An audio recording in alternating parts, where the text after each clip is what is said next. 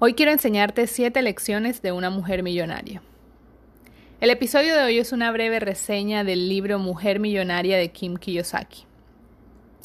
Kim es una empresaria, conferencista, dueña de negocios de bienes raíces y esposa de Robert Kiyosaki, gurú de las finanzas personales. En su libro, Kim plantea una serie de lecciones que como mujeres debemos tener en cuenta para ser millonaria. Pero no importa si eres hombre y me estás escuchando, estas mismas lecciones aplican tanto para mujeres como para hombres. La única razón de su libro que se llama Mujer Millonaria es que ella quiere empoderar a las mujeres para entrar en el mundo de las finanzas. Así que puedes utilizar estas lecciones sin importar tu género. La primera lección es que debes tener una meta clara desde el inicio. Ella tuvo la influencia de sus padres que siempre le dijeron que sin importar lo que hiciera, fuera feliz, que siempre podía lograr cualquier cosa que quisiera. Así que ella desde el inicio de su vida laboral a los 25 años tiene claro que el trabajo y el empleo no eran lo suyo. Quería formar una empresa, quería tener un negocio y aunque no sabía cómo hacerlo, tenía claro el qué y eso la llevó a tener éxito. La segunda lección es que debes educarte financieramente. Familiarízate con la independencia financiera. Busca ambientes de crecimiento que te permitan soñar en libertad. Pon en orden tus finanzas, crea un fondo de emergencia, paga todas tus deudas, excepto la casa, completa un fondo de emergencia con un monto mayor o igual a seis meses de tus gastos y ahorra para tu retiro y comienza a invertir. Compra y crea activos que generen flujo de dinero. Por ejemplo, propiedades de alquiler que te generen retornos de inversión, negocios en que invertiste y te den un flujo de dinero anual o una acción que te pague un dividendo. Como inversionista quieres que tu dinero trabaje duro para ti. El objetivo es que la resta de tus ingresos menos tus gastos sea positivo. El 90% de las mujeres, dice Kim, que somos las únicas responsables de nuestros asuntos financieros en algún punto de nuestra vida, ya sea porque falleció tu esposo, porque te divorciaste o porque tuviste que vivir algún evento y te tocó ser responsable de tu vida. Así que por esta razón debemos educarnos financieramente para controlar, mejor nuestro dinero.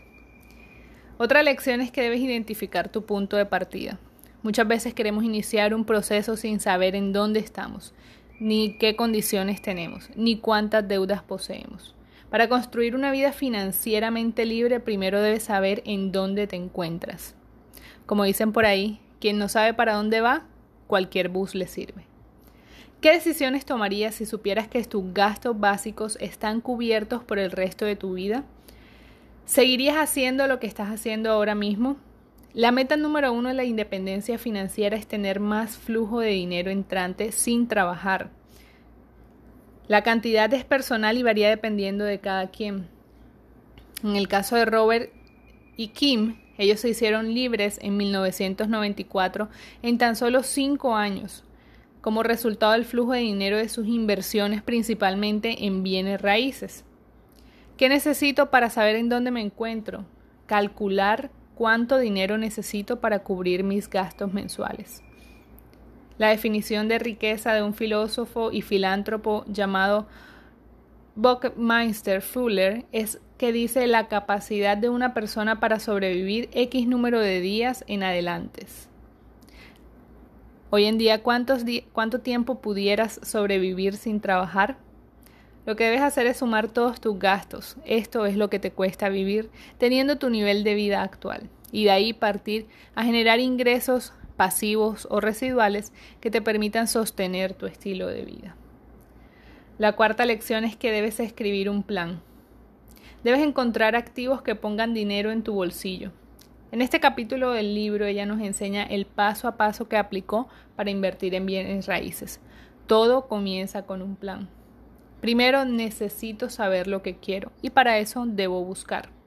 Debo determinar mi meta, Debemos escribir cuánto flujo de dinero mensual deseas recibir de tus inversiones. Verás, un inversionista piensa en la rentabilidad de la propiedad, la cual no debe estar atada a una deuda. Debemos tomar decisiones en el mundo de las inversiones cuando nos educamos. No debemos tomar ninguna decisión financiera sin educación. Por eso hoy te recomiendo que si estás pensando en iniciar algún negocio, empezar a cotizar en alguna bolsa o en generar algún tipo de ingresos por estos medios, primero te eduques financieramente. No vayas a ciegas, no vayas por lo que dicen los demás, sino que primero edúcate, conoce toda la información, todo el trasfondo de, de ese negocio y ahí sí toma una decisión. Para esto debes también definir tu perfil inversionista y esa es la quinta lección. No todos somos iguales, no todos tenemos el mismo nivel de riesgo para pensar en temas de inversiones. Ella compara las inversiones y me parece algo muy cómico, a tres tipos de hombres. Les dice que hay un tipo de hombre que son los chicos malos, otro los chicos buenos y los chicos tibios. La inversión chico malo para ella es un desafío, es esa que da un poco más de trabajo, que debes estar pendiente del todo el tiempo, darle seguimiento, saber por dónde va, para dónde coge. Sin embargo, estas son las inversiones que generan mayor rentabilidad. Aquí es importante aclarar que a mayor riesgo, mayor rentabilidad. La inversión chico tibio para ella es esa que ni ganas ni pierdes. Todo el dinero que pones ahí esperando que se multiplique solo es un tipo de inversión chico tibio. Pueden ser los fondos de inversiones, las cuentas de ahorros, los bonos. Y también están los chicos buenos, que son esas inversiones que nunca te lastimarán, las recompensas nunca serán tan grandes como los chicos malos, pero tampoco hay tanto riesgo que acaben contigo. Ejemplo de esto son las acciones de compra a largo plazo. En otro caso, nos menciona la sexta lección, que son las claves para ser inversionista.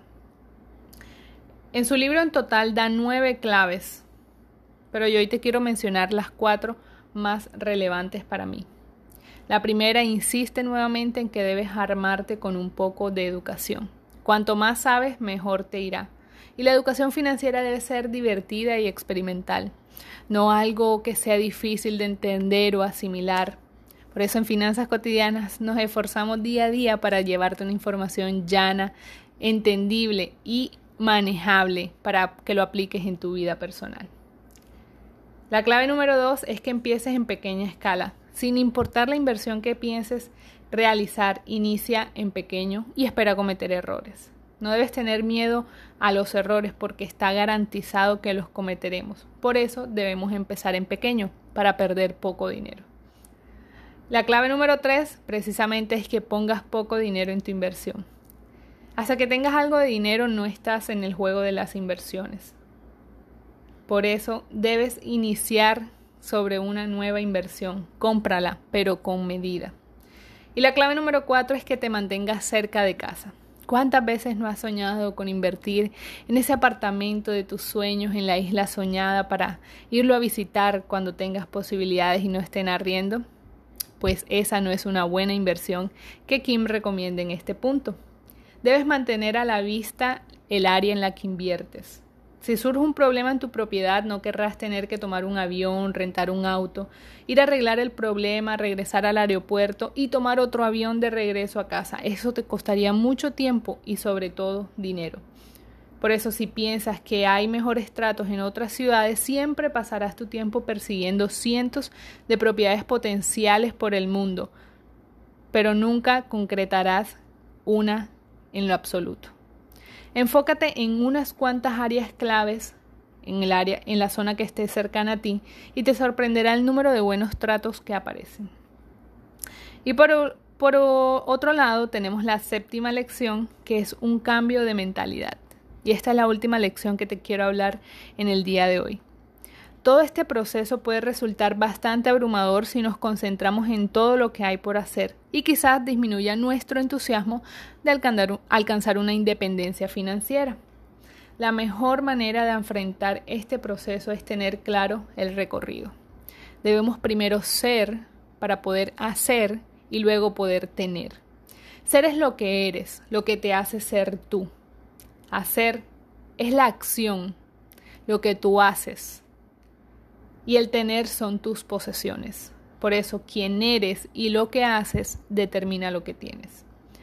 La clave de tu enfoque desde el principio no está en las cosas que debes hacer, sino en lo que quieres tener. Concéntrate en lo que quieres tener y lo que debes hacer se dará.